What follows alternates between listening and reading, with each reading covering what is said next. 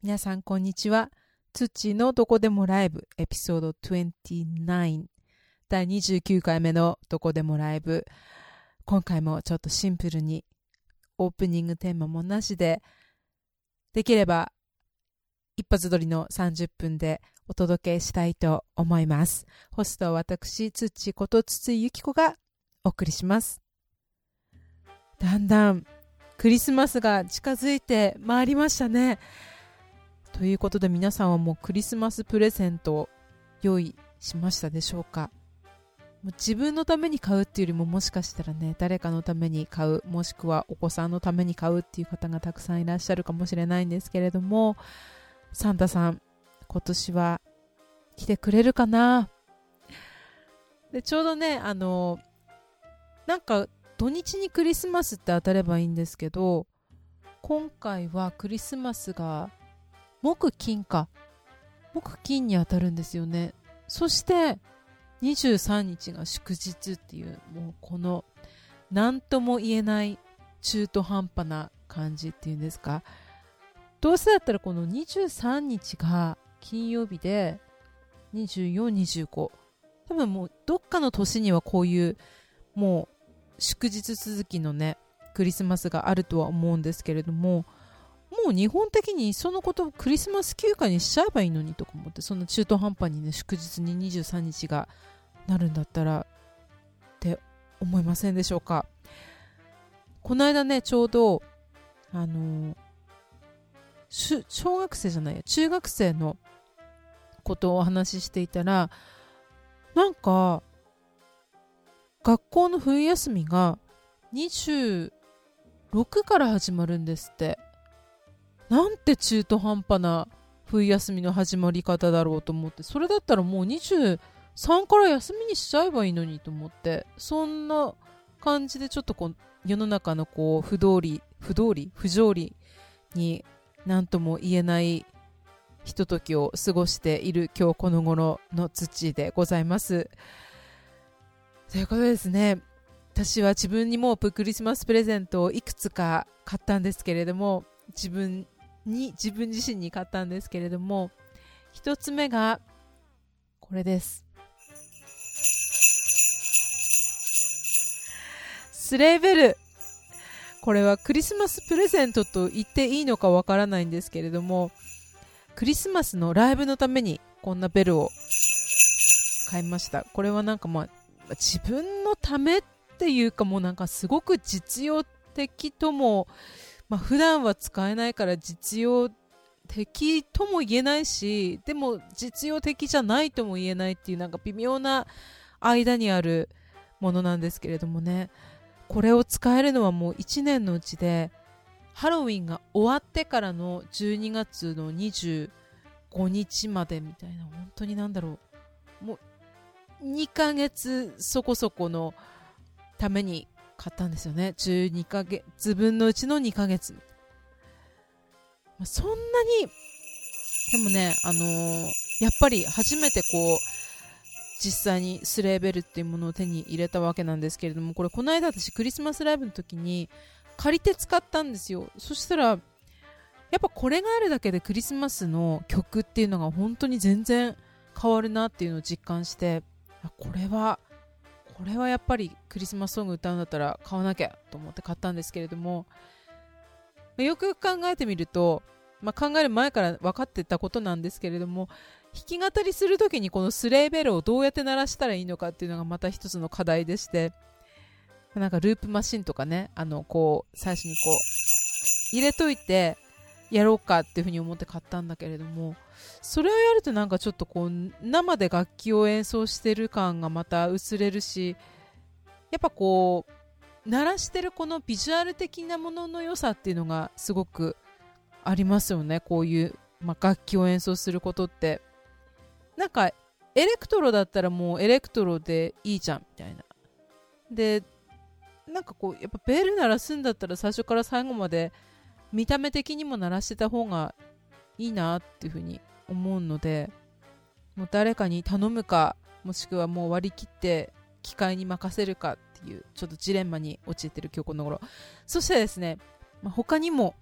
いくつか買ったものがあるんですけれどももう一つこの間ちょうど羽生結弦選手のもう大活躍ぶりを見ていてもうなんだこの人はっていうもう神の領域に達したんじゃないかって思う感じのすごく大活躍。もう本当におめでとうございます。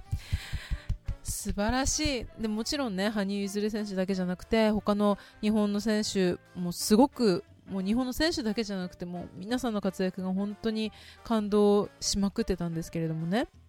でその時に羽生結弦選手の大活躍を見ながらあの同じようにネットであの羽生結弦って検索してたんですよ。もっといろんな記事を見たいなと思って。そしたらなんかあの羽生選手とあとはとある商品のこのコラボの商品ページが見つかってきてでなんかネックレスみたいなのが出てきたんですよね。でこれなんだろうと思って。で最初はこんな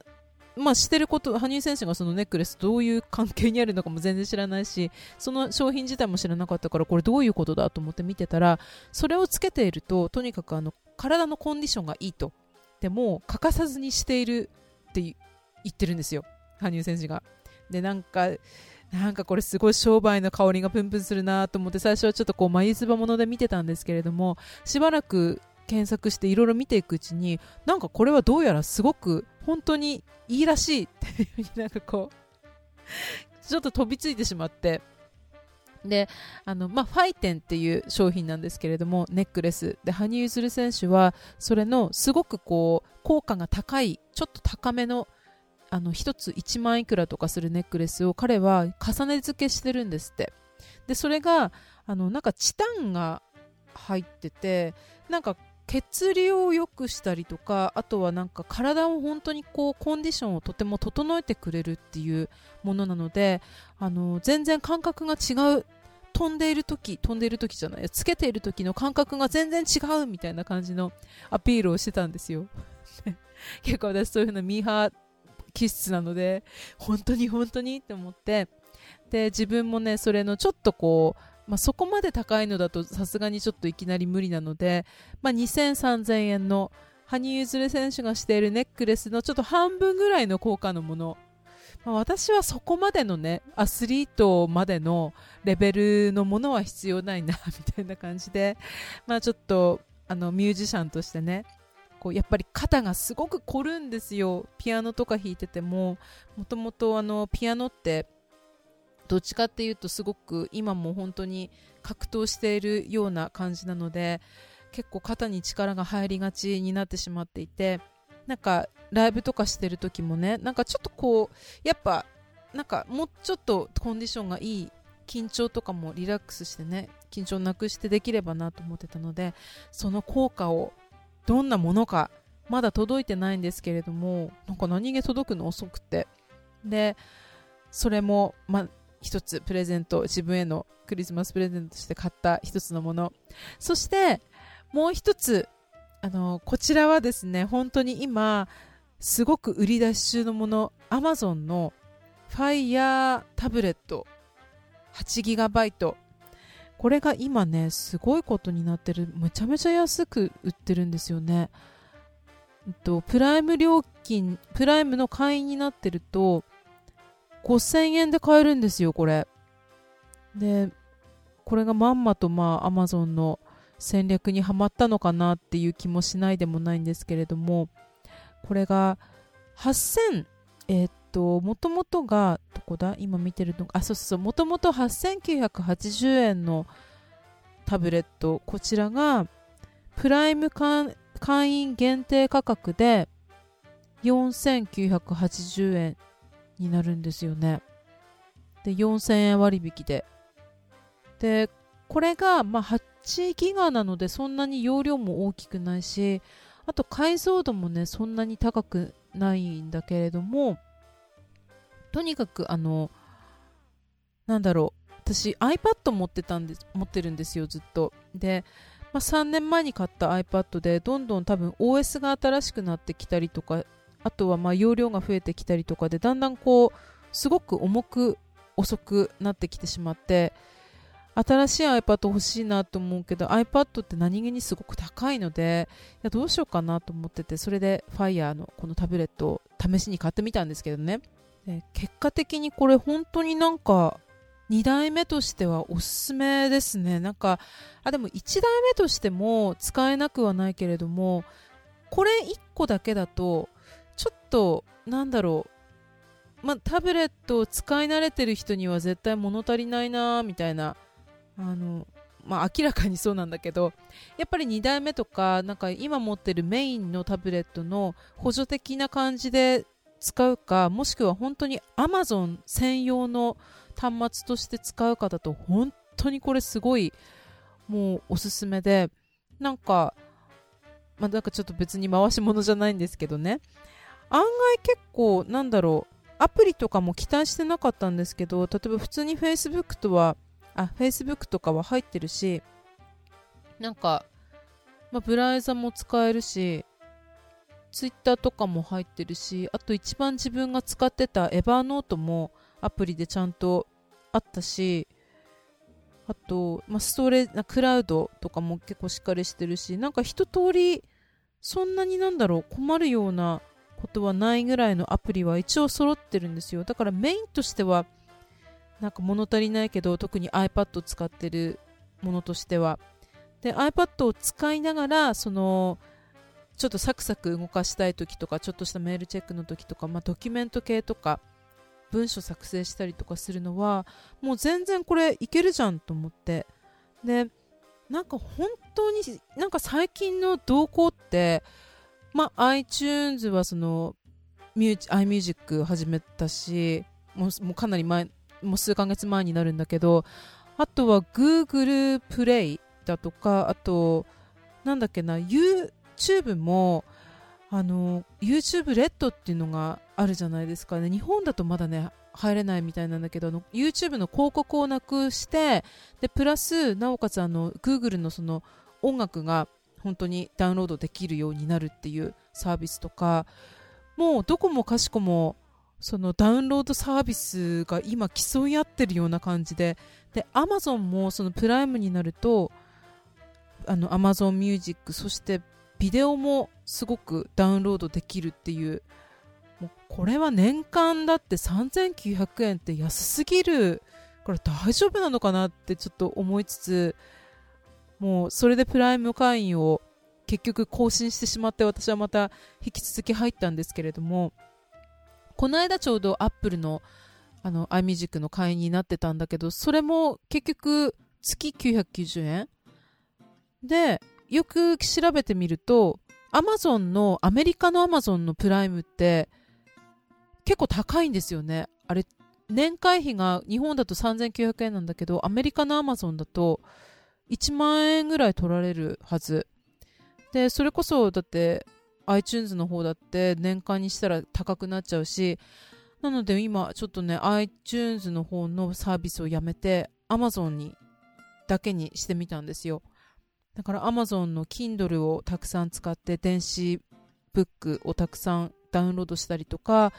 あと映画をたくさん見たりとか音楽を聴いたりとかなんかそういうのをフルでもうフル活用したい時ってこのもう Fire モバイル、これもう最高に使い勝手がいいなっていうのに気づいて、もうかなり大満足な自分へのクリスマスプレゼント、まあ3つ目のクリスマスプレゼントになってるとこですね。でただ、やっぱ iPad と比べると、さすがにちょっとなんだろうね、使い勝手は、まあ iPad に慣れてるせいもあるのかもしれないけど、でもなんかね、タッチパネルが iPad の方がやっぱり反応がすごく全然いいなと思ったのが正直なところかな。なんか、あのまあそれが Android 系と iPad のその Apple 系との違いだと思うんだけれども Fire のこのモバイルもあの一応まあ Amazon のあのものみたいな感じで Android っていう名前は使ってないらしいんだけれどもでも基本的にはその Android 系らしくってなんかその違いもあるんだろうけどなんかねあのちょっと反応が鈍かったりとかあと文字を押しても反応しなくて文字の隣のボタンでやっと反応したりとかなんかねすごくちょっとこう微妙な使い勝手の不便さは感じたかな。あとは、まあ、カメラの画質はもうこれは初代のなんだろう iPod Touch レベルっていうか全然もうこれは全く期待できなくってもうこれカメラはもう使わないでおいた方がいいなっていうもうかなりギザギザな感じ。加工しないとあんまり、うん、今のもう昔の携帯電話ぐらいな感じのレベルでしたね。あとは何だろう。うんとまあ本当になんか優れてるのはほんアマゾン系のものがもうかなりデフォルトで使えるっていうところなんだけれども逆にその Amazon にかなりとらわれているのでなんかそれがあんまり好きじゃない人はどうかなって感じもしなくはないですね。あとこの Fire Mobile 8ギガのあのちょっと気になったところは音楽を聴く側としてスピーカーがですね結構構な感じで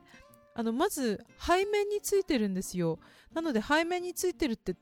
こうなんかテーブルの上とかに画面を上にしておくとまず音がそこで遮られてしまうっていう。これはなぜここの背面にスピーカーつけたんだろうってのがななんか謎。だからもしかしてこれはあの立ててこう見ることに、まあ、影面を見ることにもう特化してるのかでもそしたらカバーつけたらもう完全にカバーで背面隠れちゃうってことなりますもんね。なのでもともとのこのまあ厚さ比較的ちょっと厚めなモデルなのでむしろカバーをつけない方がいいのかもしれない気もする。なんか iPad とか iPod だと結構こう裏側がなんかなんだろうちょっと傷つけるにはすごく惜しいような贅沢な作りをしてるんだけれどもでまあちょっとねカバーつけたところでそんなに厚みも出ないってもともと薄いんだけどこの Fire Mobile はもともとがちょっと厚めなのでこれ本当だってつけたら多分単行本1冊ぐらいに本当に厚みが出そう。でしかも裏のそのねなんかスピーカーが隠れちゃうしまあそれをつけないで使うものっていう風な立ち位置で考えた方がいいのかもしれないでもまあつけなきゃつけないでなんかこうなんだろうね画面見るとき例えば映画とか見るときに立ててこう置けないし、ちょっと迷うとこなんだけどね。まあでも、この12月現在、2015年の12月現在、プライム価格で5000円で買えるものなので、そういうことを差し置いてもかなり満足できる製品ではあるんだけど、まあなんかスピーカーとかは本当に、なんだろう、ヘッドホンで聞くとか、もう別の、なんか音の出るものにつないで聞くとかすれば全然問題ない話なので、あととにかくそのメモリをこのあの、Fire Mobile 増設できるっていうのがあって、128ギガまでマイクロ SD で増やせるのが、ここが本当に iPad とは全然違ってて、いいなと思いました。本当 iPad の方は、どっちかっていうと、ま、写真撮ったりとか、あとはまあ音楽を聴くっていうよりも、音楽系のアプリとか、本当に豊富な種類のアプリをたくさん使っていくっていう風に、あの、活用して、で、Fire Mobile は、もうほんと Amazon のコンテンツをフルで楽しむっていうのと、ドキュメント系、あの、いろいろ PDF ファイルとか、あの、文書作成とか、そういう風なのをメインでガツガツ使っていければなというふうに思ってます。あとね、よくあの、Kindle、そもそもその電子ブック、結構ね、電子ブックって分かれますよね。あの、やっぱりどうしても本読むのは紙じゃなきゃ、みたいな感じの方もいらっしゃるし、本すごくたくさん買うって方は、本の数がどんどんどんどん増えていっちゃうので、電子でバンって一つにまとめられた方がいいっていう方もいらっしゃるし、私自身の考えとしては、やっぱり本は実際の本で本当はね、読みたい。すごい洒落てるみたい。本は本当の本で実際読みたい。だけれども、あのー、なんか、まず図書館を先に探して、図書館にある本はね、あの、ま、もう本で読むと。で、図書館にない本は Amazon の古本で探して、中古で出てるものは中古で買うと。まあなんか Amazon じゃなくてもブックオフとかで買って。で、それでもなければ、まあ新品で買ったりすることもあるんだけれども、でももうちょっと Kindle の方が安かったりとかするから、電子ブック媒体で買いますね。まあ Kindle だけじゃなくても、その Amazon 系列だけじゃなくても、あの、Apple の iBook で買ったりとかね、その場合もこう、値段が微妙に違ったりするので、それを見て。で、あとは、あの、電子媒体で買った方がすごく便利だってこともあったりとかして、例えばね、あの、サウンドレコーディング、まあ、ちょっとマニアックなんですけれども、音楽系の本があるんですよ。で、それすごく勉強になるので、本当にたまにまあ、毎月買ってるとちょっと読み切れないので、たまに買ってるんですけれども、サンレコの iPad 版の電子あのブックになってるのって、本当にあの音楽系の本って、あの全部そのサウンドも入ってたりとかするし、全然、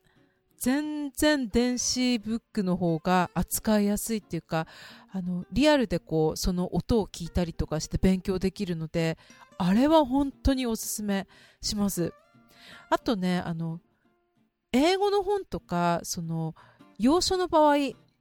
本語の本だと、まず、もう本当にさすがに見て意味はわかるから、まあ、わかんない単語もたまにあったりとかすることはあるけどもね、読めない字とか。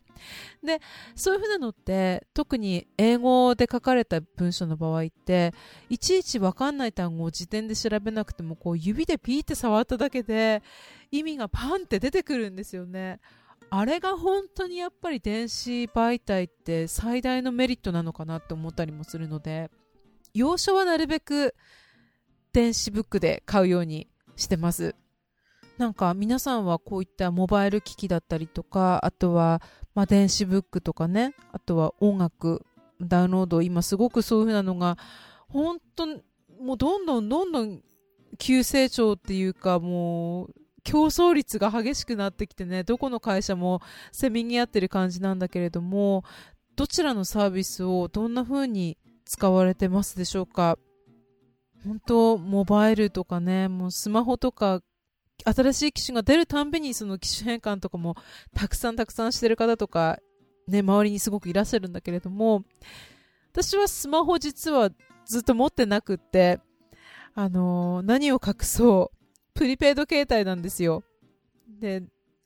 帰国した時は、その2年のね、契約っていうのが、ちょっと2年日本にずっといるのかなっていうのもまだ不確かだったので、それが持てないからプリペイドにしたんですけれども、何気にね、プリペイドなんかいいなと思って、ずっとそれから、もう2年どころじゃなくて5年も日本にいるのにプリペイドから変えてなくって、なんかたまにね、ちょっと人に、え、それって何？って携帯を携帯だと思われないぐらいの古い機種を使ってるんですよ。なのでスマホは全然もうわからなくて、その代わり、まあ、iPad とか iPod Touch とか、そういうふうな別のモバイルを使って Wi-Fi につないで、あの、使ってるんですけどね。なんか、でも本当こういうのって、もう、キリがないので、ある程度自分に合うものを見つけたら、もうそれに絞って使っていけばいいのかなっていうふうに、自分に合うものをこう選択するのって本当に大事だなって、この移り変わる世の中にいると本当に思ったりします。ということで今日のどこでもライブ29回目、年末までには30回までアップデートしたいんですけれども、ノンストップで喋り続けております。クリスマスの時期のどこでもライブ、スレーベルの音がね、本当にクリスマスの雰囲気を出してくれるなと思って。で、これね、あの、ポッドキャストって、まあ、著作権がいろいろあるので、自分の歌を歌うときはもう本当にオリジナル曲だけをこう、上げるようにしてるんですが、あの、この間ね、あの、マライア・キャリーの恋人たちのクリスマスのカバーを歌ったんですよ。で、YouTube にちょっと載せたので、それをここではかけることはできないんだけれども、もしよろしければブログの記事に貼っとくので、あの、日本語バージョンで歌ってます。勝手に日本語をちょっとつけて歌いましたので、もしよろしければ、そこです、このスレーベルを使ってるので、聞いてみてください。なんか、本当は、あんまりこの映像とかね、YouTube に自分をこう乗っけるのって、あんまり得意ではないんですけど、もう本当ね、ライブ映像を乗っけるのってやっぱり本人が出てなくて音声だけだとあんまり意味がないしなんか何回も撮り直したっていう風にね、なるのも嫌だからこう本当にこうライブ撮りしたんだよってのを出すためにもう YouTube にしょうがなくっていうか、もうそういう風に載せてるんですけれども、だから本当は、なんかね、すごい恥ずかしいっていうか苦手でしょうがないんだけど、もしよろしければ見てやってください。そんな感じで、あの、ライブします。ちょっと最後の方で、ちょっと告知をさせてください。と、クリスマスライブがね、結構バババーってすごく入ってきてて、本当今ちょっと練習しなきゃっていう状態なんだけれども、まず12月の18日、金曜日、もう明日ですね、仕事帰りのライブジャム、これ毎月やってる J カフェさんの方で秋田市の奈良山で行っております。こちらがと19時スタート。料金1500円のワンドリンク付き。こちらも本当に誰でも参加していただけます。と私がちょっと先にライブやらせていただいた後に、あの、例えば何か歌ってみたいなって方は、この歌歌いたいんですっていうのを持ってきてもらえれば、あの、もう言ってもらえるだけでもいいので、あの、私がピアノで伴奏しますので、ぜひぜひ歌いに来てください。あと、もちろん楽器をやってらっしゃる方も、もしよろしければ一緒にジャムをしましょう。そして12月の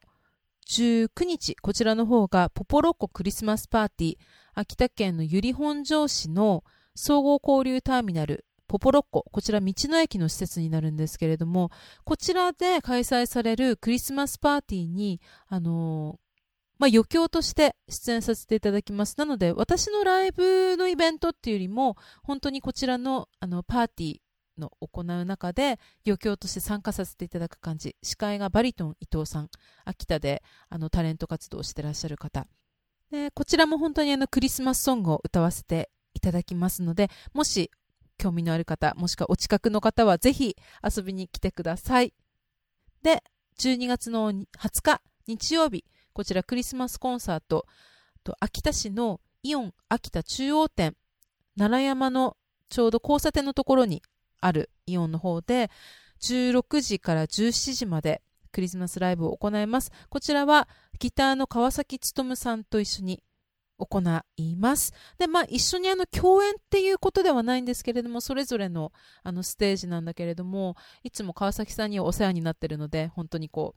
う、同じこうステージを作っていくっていう感覚で、あの開催しますので、ぜひ観覧無料、お近くの方はぜひ遊びに来てください。で12月の22日火曜日、こちらの方がクリスマススイートタイムコンサート。これはもう一つの秋田のイオンとイオンモール秋田店の楽器店の前で行います。1時、午後1時からと午後3時から。こちらも観覧無料、クリスマスの曲をもうたくさん歌っていきますので、ぜひお買い物すでにいらしてください。で、12月の23日は、私のライブではないんですけれども、秋田のプレスリー、エルビス・プレスリーと言われている桐生大輔クリスマスライブ、キャットウォーク、こちらが料金が4000円。これ秋田市のね、あの有名なジャズの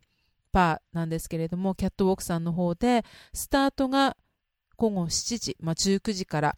となっております。で、こちらのクリスマスパーティーの方は毎年恒例なんですけれども、あの、桐生さんがね、普段は東京でいろんなライブ活動されたりとか、あと今年はキルさんちょっとプロデビューをされたんですよ。なんと。なんと素晴らしい。で、あの、歌謡曲の方でプロデビューをしたんだけれども、あの、もともとはそのプレスリーのトリビュートとして、東京で活動していて、あとは秋田でも活動していて、あとアメリカのコンテストもね、エルビス・プレスリーのコンテストでも、あの、かなり上位の方に食い込んだ素晴らしい日本代表としてってる方なので、かなり、かなり楽しいライブになります。本当に彼、すごい大人気で、甘いマスクでお姉様方にね、絶大な人気を誇ってるんですよ。なので今、この時代にもすごくバブリーなステージを見られるかと、もう紙吹雪が舞う ようなエキサイティングなロカビリー、ロックンロール、プレスリー、そんなね、ちょっとレトロな感じの楽しいライブ、ぜひ見に来てください。ということで本当にライブ情報が長くなってしまって申し訳ないんですけれども、これからクリスマスコンサート、バンバン続いていきます。自分も本当に体調に気をつけて、あの、臨みたいと思いますが、なんかね、あのまあ、暖冬とはいえ、本当にちょっと寒くなってきているので、本当に暖かかくお過ごしください。クリスマスどうだろうな、ホワイトクリスマスになるかな。なんか秋田もまだ全然なんだろうね、雪の気配はないことはないけれども、ちょっと雨ばっかり降ってるような状態で、クリスマス雪降るかなって感じもするんですけど、でもいずれにしても本当に良いクリスマスになるといいですね。と次のポッドキャストは、まあ、年末にはまたあげたいと思います。クリスマスの後になるかと思うんですけれども、次のポッドキャストまで皆さん、良いホリデーシーズン、そして良いクリスマスをお過ごしください。最後までお聴きいただきましてありがとうございます。それでは、Merry Christmas and have a good holidays! Bye bye!